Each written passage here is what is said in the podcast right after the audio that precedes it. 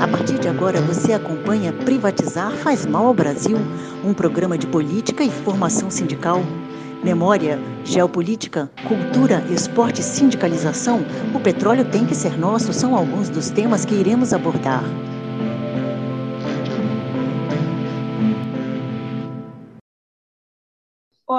Todos, bom dia, boa tarde, boa noite. Não sei em que horas vocês vão estar aqui escutando a nossa rádio, o programa Privatizar Faz Mal ao Brasil. É, hoje a gente está recebendo aqui o Ari Girota, que é presidente do Sindágua, né, e que é um grande parceiro aí nas lutas do Sindicato RJ, na luta contra a privatização da Petrobras também. E estamos recebendo também o Alexandre Pessoa, que é da Fiocruz, que é engenheiro sanitário e que também vai estar trazendo diversas informações aqui para o nosso programa. Vou começar fazendo uma pergunta para o Ari. É, Ari, a gente estava essa semana, né, o Sindicato RJ teve presente num ato que foi organizado pelo Fórum é, em Defesa da Água.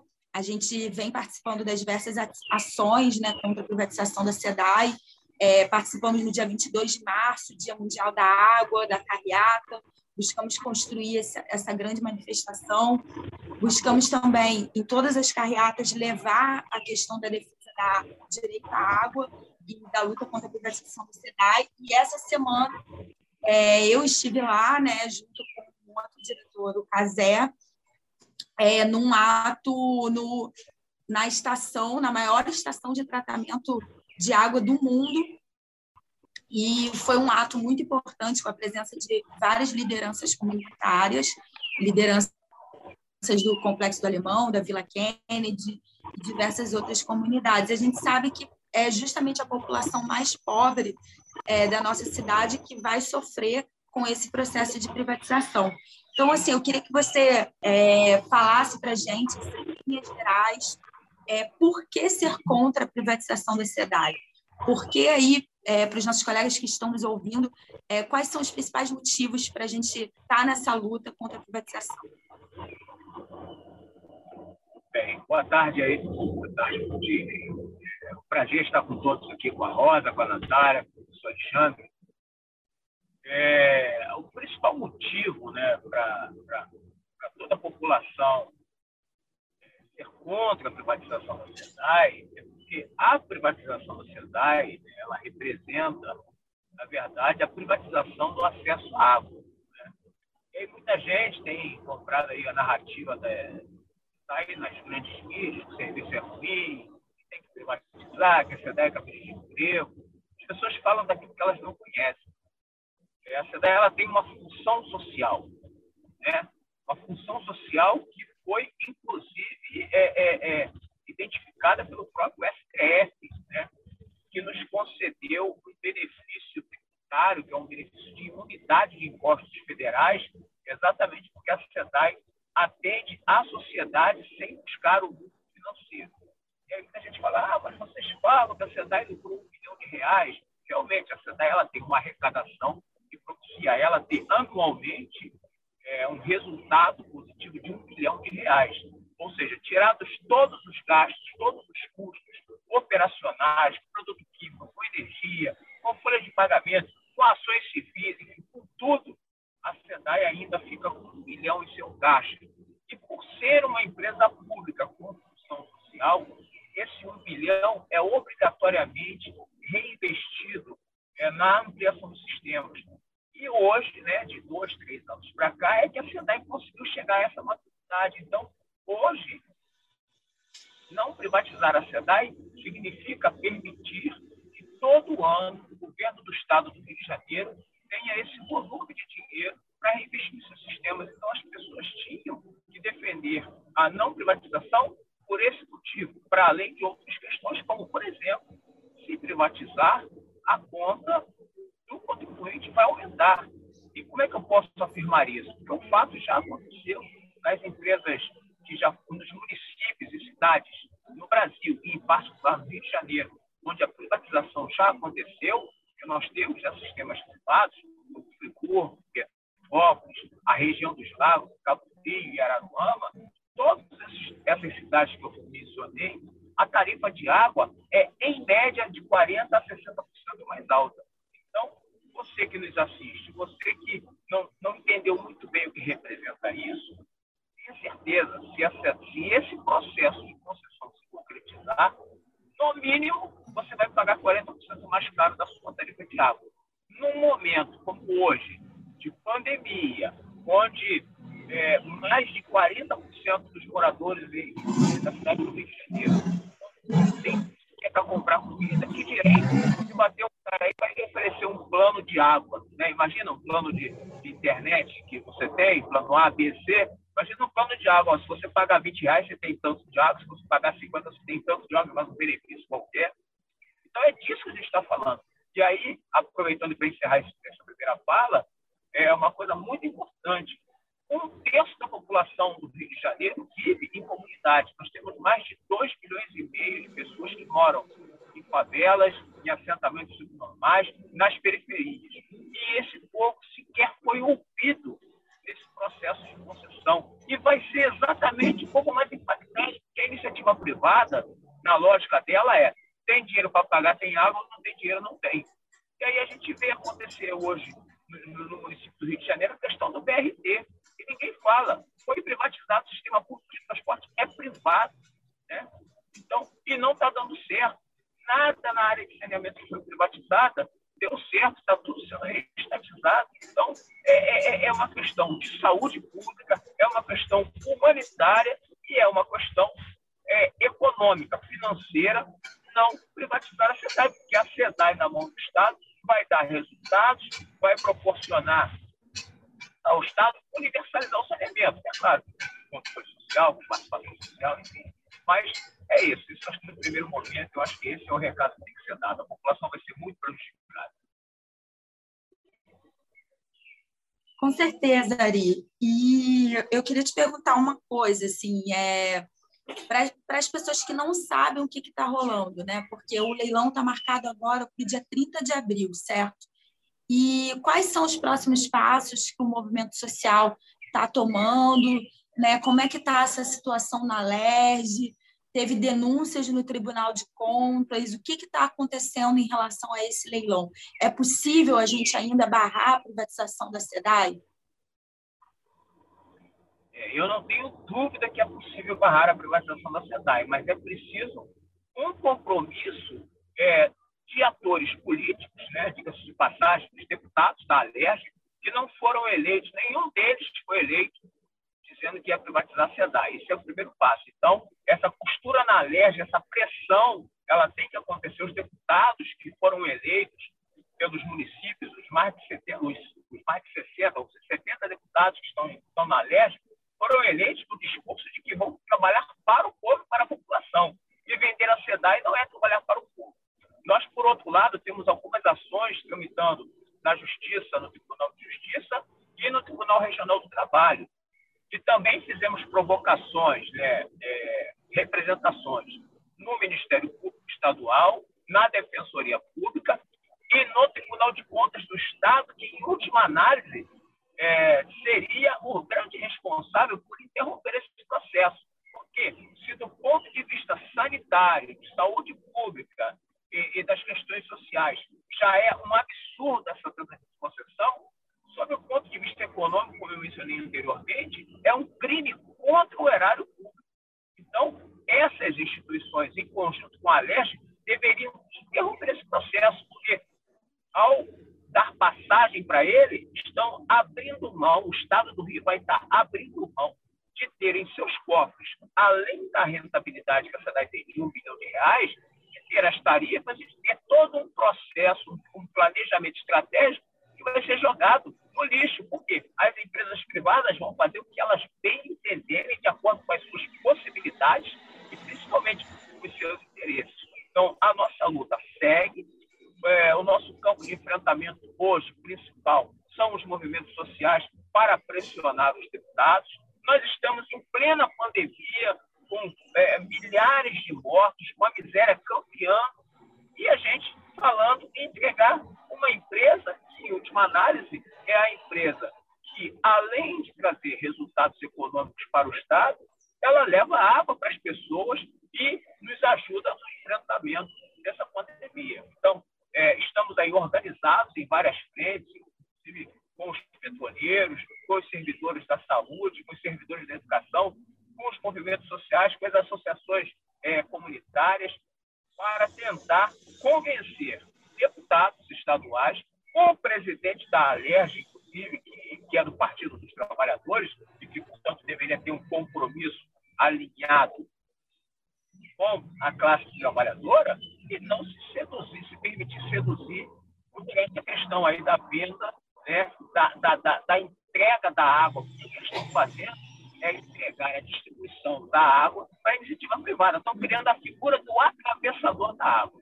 Então, os movimentos estão organizados, mesmo com a pandemia, e estamos aí para pressionar. E quero dizer uma coisa importante: é preciso que os poderes constituídos, Tribunal de Justiça, é, Ministério Público e Tribunal de Contas, é, com seu papel constitucional de defender o Estado democrático, de defender é, os interesses sociais e coletivos e, principalmente, no caso do T7, defender o erário público. Porque, não sei se vocês acompanharam, o BNDES já está aí oferecendo 30 bilhões de reais para quem participar da concessão e, e, ajudar nos investimentos. Ou seja, um banco público vai pegar dinheiro público para emprestar para a iniciativa privada para ele ganhar dinheiro através de uma empresa pública, de uma concessão pública.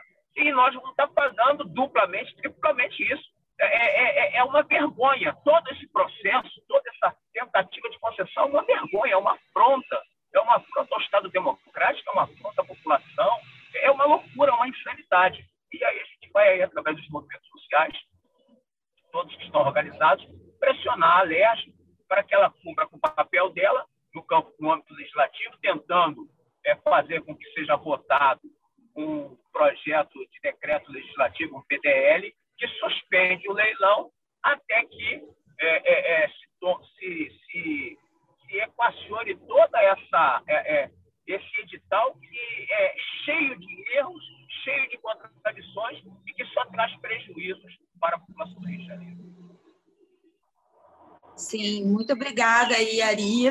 É, realmente é uma vergonha isso que está acontecendo, né? Muito triste que não tenha sido tomada ainda uma atitude para parar essa venda da SEDAI o quanto antes, né? E a gente está na luta aí junto para é, fazer é, isso acontecer, né? Temos aí mais é, semanas de mobilização para evitar esse, esse leilão. É, passar agora para o Alexandre Alexandre, assim, eu queria que você passasse um pouco para a gente sobre a perspectiva sanitária, o que, que significa essa restrição do direito à água, né? E qual o impacto, assim, como você vê isso é, em, em, termos de impacto para as comunidades, né? Para o que é o nosso Rio de Janeiro, né? Toda essa desigualdade que a gente vê. Então, assim, queria que você falasse um pouco sobre isso e sobre esse direito à água que é tão fundamental ainda mais nesse cenário é, global, né, de crise climática, né, de problemas ambientais, né, questão tão profunda que a gente vive hoje sobre a crise ambiental no mundo, né? Então, queria que você conversasse um pouco com a gente sobre isso. Ok, Natália, eu gostaria de agradecer ao convite de estar aqui conversando sobre esse tema, cumprimentar meu amigo Ari Girota, um incansável na luta pelo direito humano à água. O Ari defende a saúde, o Ari defende a empresa pública da qual ele faz parte, cumprimentar a Rosa e todos que estão nos assistindo. Veja, é, estamos é, passando um momento muito difícil no nosso país, né? Primeiro, eu queria essa análise ela, ela exige uma análise multiescalar. O tempo é curto, mas eu vou tentar sair de uma escala mais ampla para chegar numa escala local. É, o neoliberalismo ele avança numa perspectiva de tirar os os estados da crise que o próprio capitalismo gerou. Não é isso? Então, assim, é uma formulação de que o capitalismo gera uma crise, essa crise é ambiental, primeiro ela é ambiental, ela é uma crise sanitária, ela é uma crise política, econômica. E quando eu falo a crise econômica é porque vem reformas que são mais contra-reformas, né? Foi reforma trabalhista, reforma da previdência, ou seja, os direitos estão sendo suprimidos de um contingente enorme da população. Essa é a fórmula. E aí, diante de uma crise, se propõe mais privatização. Então, isso já aconteceu no passado. Os liberais falavam, não, mas o problema do Fernando Henrique é que ele deveria ser mais liberal ainda. Ou seja, não muda. Só que agora nós estamos numa situação que é impressionante o nível de contradições que é colocada. Berlinger, um sanitarista italiano, dizia que toda doença tinha uma causa biológica e uma causa política. Então, o que está causando morte não é só o vírus. É como o Estado está lidando com as medidas necessárias para evitar a doença, porque mortes são evitáveis. E esse debate coloca o debate da água, porque na perspectiva dos direitos humanos, Natália, para o pessoal entender, porque senão parece que é uma frase. Não, porque a ONU publicou que o direito à água e ao esgotamento sanitário é direito humano. E o Brasil subscreveu. Mas o que, que significa isso no dia a dia das pessoas? Como é que isso se traduz no dia a dia das pessoas? Significa que, diante da Covid, quem tem intermitência de água, descontinuidade de água, pode ser contaminado na medida que não lava as mãos. Por isso que o direito humano fala que é em todas as esferas da vida. A Fiocruz soltou um, um relatório que eu tive oportunidade de participar, que eu sempre falo dele, porque a gente aqui está só apontando alguns elementos. É sempre bom a gente dar informações para quem quiser se aprofundar, porque não é um achismo. As nossas posições são embasadas em, em termos de estudo. Nós estudamos o edital da privatização. Tá certo? Nós estudamos todo esse processo que tem erro de origem. Ele tem erro em todo o processo.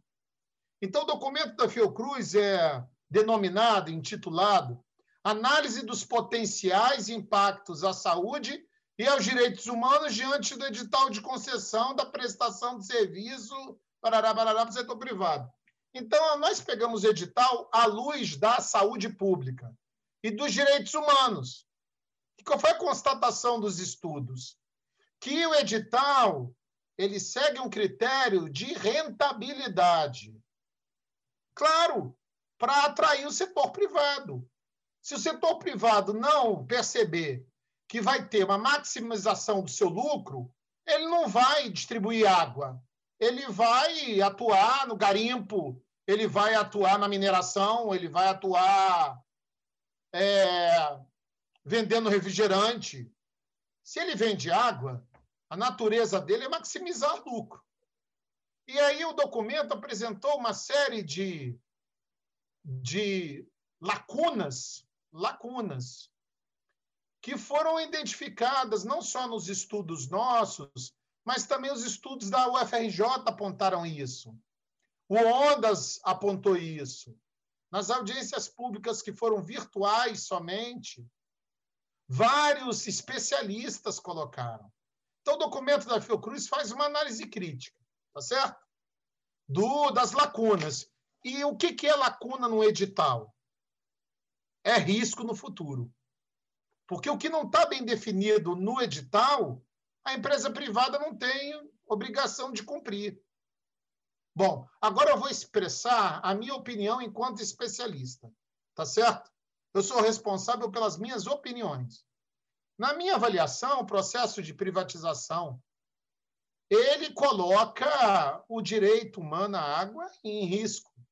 E o objetivo do saneamento não é obter lucro, é promover a saúde da população. Está escrito em qualquer lugar do mundo. O objetivo do saneamento é a saúde. Agora, veja, a maioria dos países não são privados. Não tem a concessão dos serviços privados. A grande maioria dos países do mundo, os serviços são públicos de gestão municipal, local. No Brasil é diferente. No Brasil são as concessionárias estaduais e isso tem explicação histórica.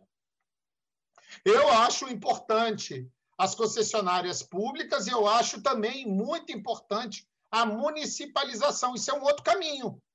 Isso outro não é, não está sendo discutido isso, infelizmente, porque o tema não foi discutido com os especialistas a partir de critérios da saúde pública, como foi a revisão da, da, do marco regulatório do saneamento. Ali foi um momento rico, que participaram muitas pessoas. E que o Congresso Nacional, no meio da pandemia, sem ninguém saber, fez uma revisão, não que permitisse a privatização, porque 11445 permite, é quase que se tornou obrigatório. Agora, o que a lei tinha de errado? O problema da lei, Natália, é que ela não é cumprida. Porque o marco regulatório, eu quero defender esse marco. Se ele fosse cumprido, nós não estaríamos no déficit de saneamento. Então, lei não adianta ser publicada se não for efetivado. Existe uma contradição, porque os governos que mais caminharam para a privatização, mais caminharam para o sucateamento das concessionárias. Então, veja, a gente não pode ser ingênuo. Quem comanda, os governos que adotaram a posição de privatizar, foram sucateando a SEDAI. A SEDAI não estava preparada para esses governadores. Não estava preparada. Não é uma questão se ela tem erro de origem ou se ela. O Rio de Janeiro não é para amadores, viu? A SEDAI tem um corpo técnico fundamental.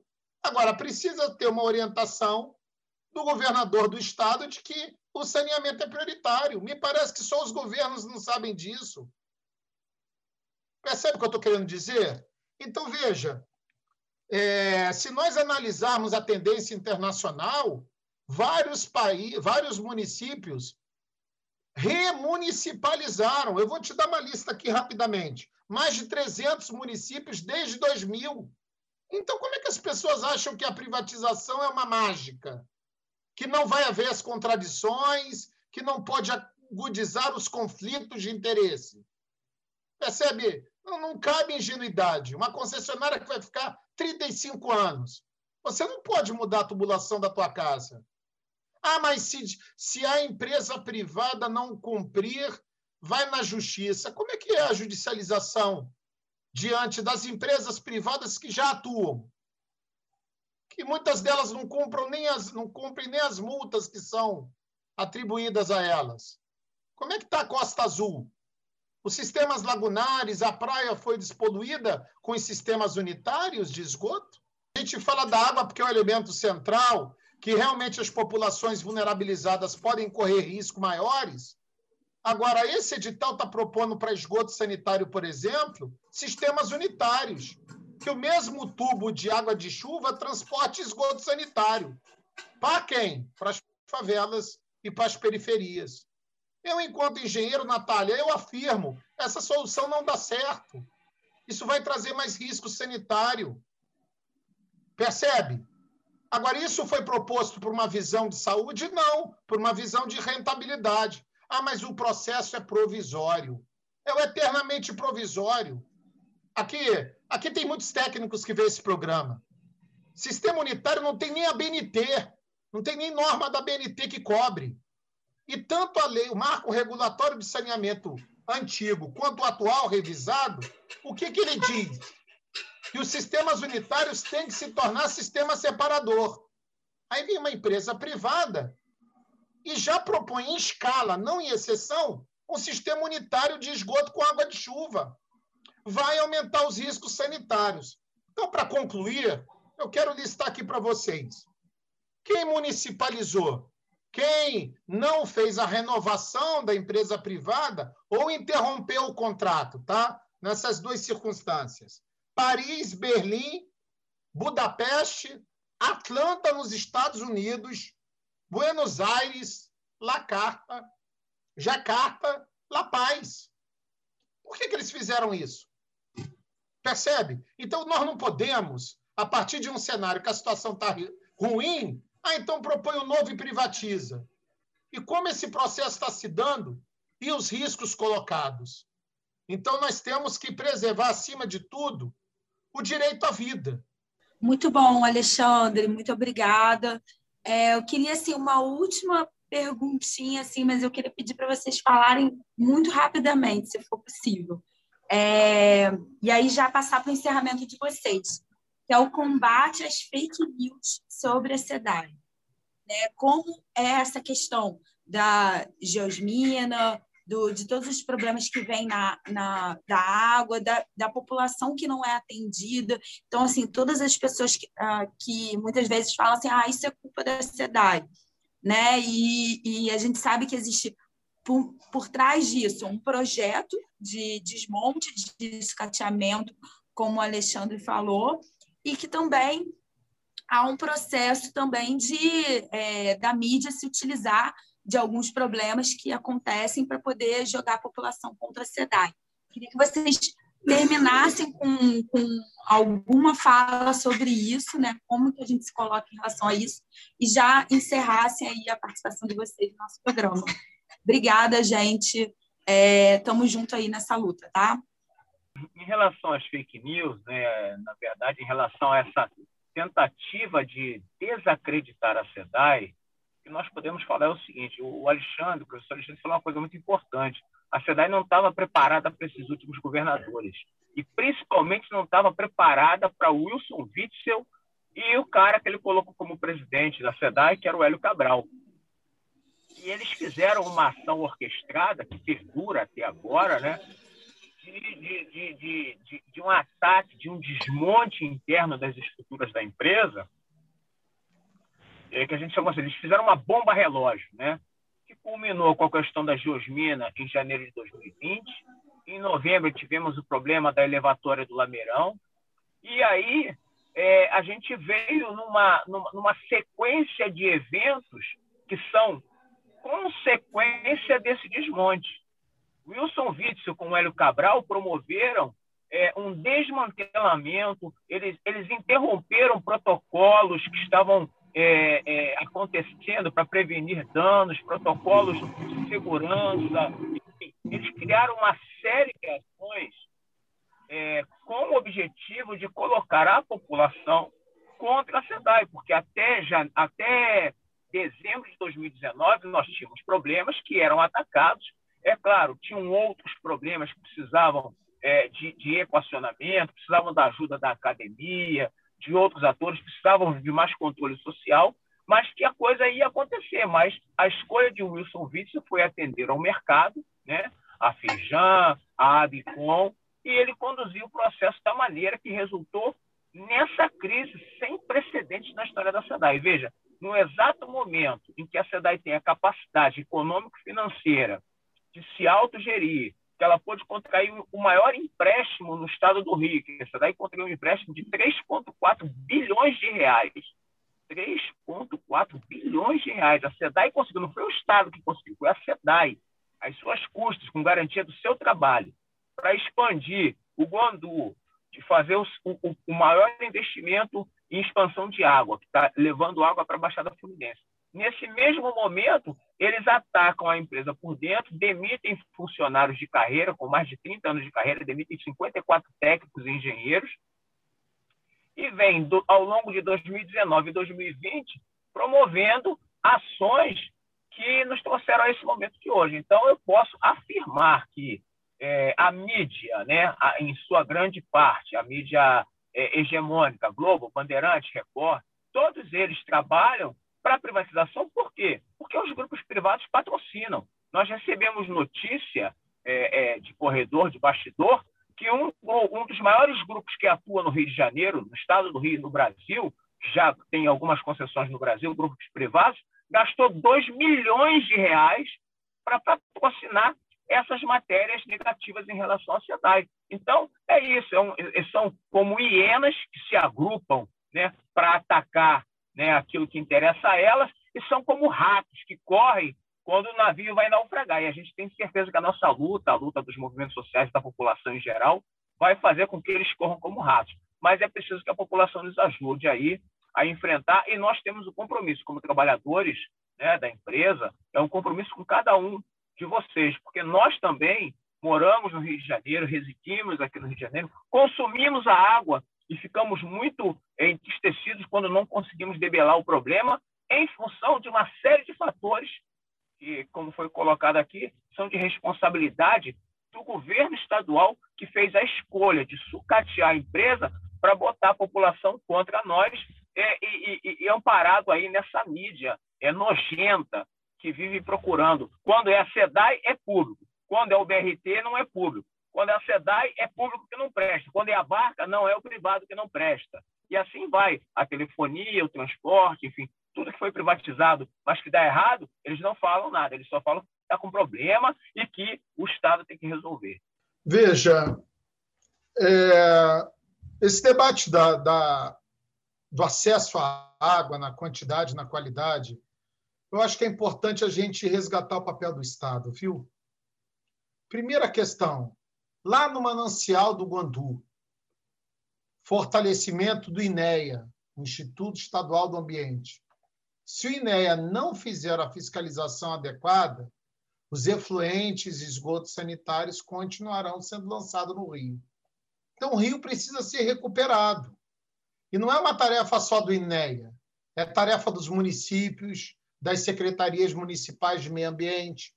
Vamos seguir o caminho das águas. Nós temos a SEDAI. A SEDAI tem condições de ter uma estação melhor? Sem dúvida nenhuma. É só o investimento da própria SEDAI e ser direcionado para a SEDAI.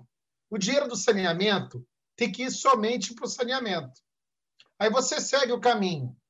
Você tem um papel fundamental da vigilância da qualidade da água, que nós chamamos vigiágua. O vigiágua tem que fazer o controle do controle. A SEDAI faz o monitoramento, a vigiágua tem que cumprir a sua função de Estado. Nós temos a Genersa. A Genersa é o órgão regulador. Ele também tem que cumprir o seu papel de verificar se todas as premissas, se todos os regulamentos estão sendo cumpridos. Então, veja, ninguém vai imaginar que temos que privatizar o INEA.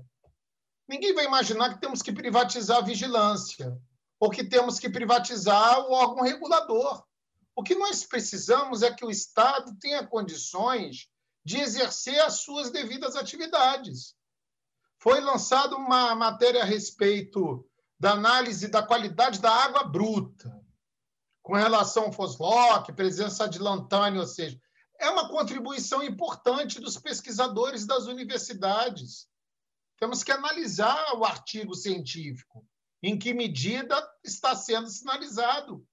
Eu não acredito, não é um papel. As universidades não estão ali colocando a favor ou contra a privatização. Eles têm que elaborar pesquisa, entende? Para verificar em que medida aquele manancial está sendo comprometido. É o papel das universidades. E a Fiocruz, por fim, enquanto uma instituição centenária de pesquisa, tem que contribuir com a sua capacidade laboratorial, a capacidade dos seus pesquisadores, e eu acho que integrar também todas essas ações, integrar os, as entidades, os órgãos públicos, o órgão do meio ambiente, com a concessionária, com a vigilância da qualidade de, de água. E veja, eu acho que dessa forma, como eu defendo o Sistema Único de Saúde, imagina se tivéssemos agora sem um SUS público, tá certo? Para ir nesses, né, em um, atender um país continental, nos lugares mais distantes desse país. Imagina se tivesse a Covid sem SUS. Então, da mesma forma que eu não defendo a saúde privada, eu também não defendo o saneamento privado. Eu acho que são direitos públicos e eu acho que nós temos que fortalecer é, as ações de todas de todos os órgãos envolvidos para prestar o melhor serviço possível. Eu gostaria de agradecer muito ao convite. É, eu acho que esse debate a gente precisa aprofundar, é, revelar como isso impacta a vida de todos, na busca do, do, dos melhores resultados possíveis. Um grande abraço do Sistema Único de Saúde. Privatizar faz mal ao Brasil, um programa de política e formação sindical. Aqui nós discutimos memória, geopolítica, cultura, esporte, sindicalização. O petróleo tem que ser nosso. Fique conosco aqui na Rádio Petroleira e não perca a próxima edição do Privatizar faz mal ao Brasil.